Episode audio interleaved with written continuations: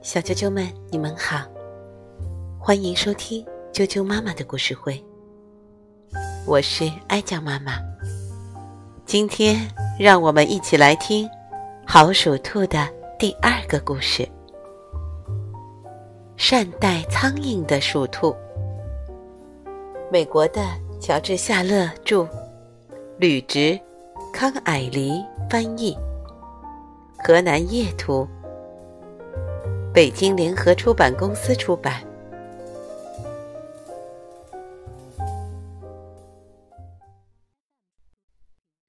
善待苍蝇的鼠兔。这是六月下旬的一天，高原上仍然冷风嗖嗖。雪花飘飘，鼠兔泽仁把脑袋探出洞口。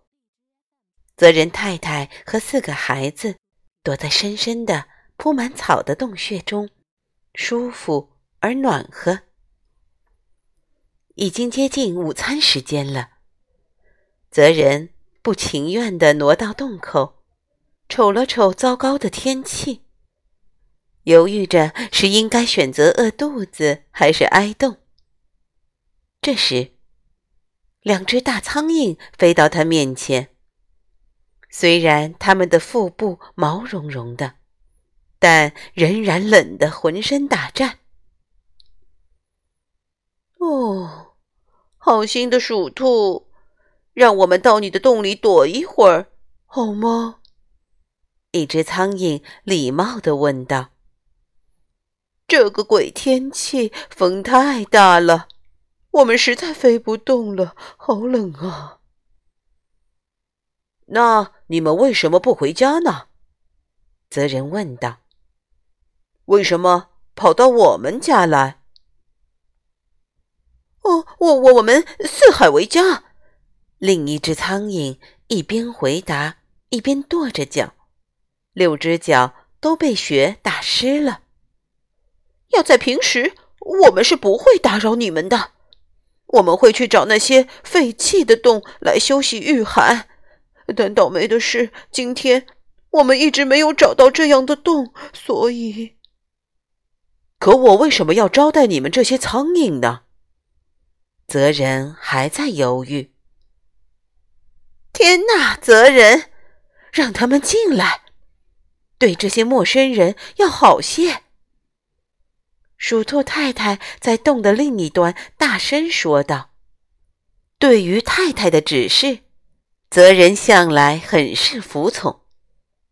那好吧，请进。”泽仁侧过身，让苍蝇飞了进来。一躲到洞里，苍蝇立即扇动着翅膀，用前腿把自己弄干。这么坏的天气！你们在外面干什么？泽仁很是好奇。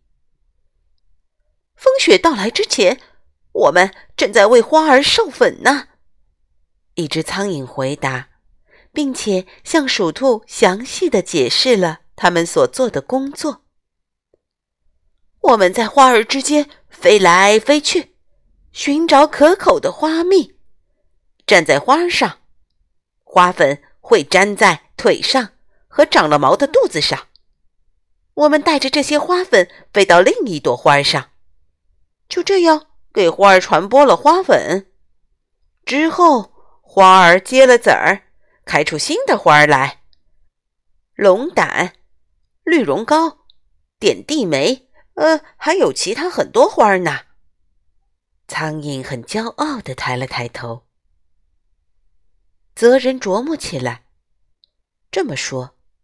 那些好吃的草一年一年的开花结籽儿，是得到了这些苍蝇的帮助。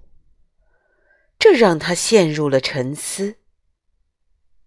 这时，泽仁的太太又发话了，好像知道他在想什么。哦，我亲爱的，难道你还不明白？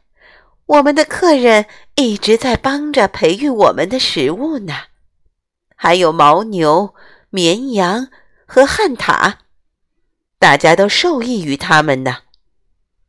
我们给苍蝇提供挡风的地方是应该的呀。泽人一动不动地坐在洞口，只是把头伸进洞里，这样可以想得更清楚些。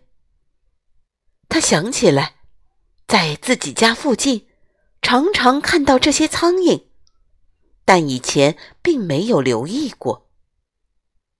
对这样的陌生人，的确应该友好的招待他们。泽人心里愉快起来。没有人知道他们会给你怎样的报答。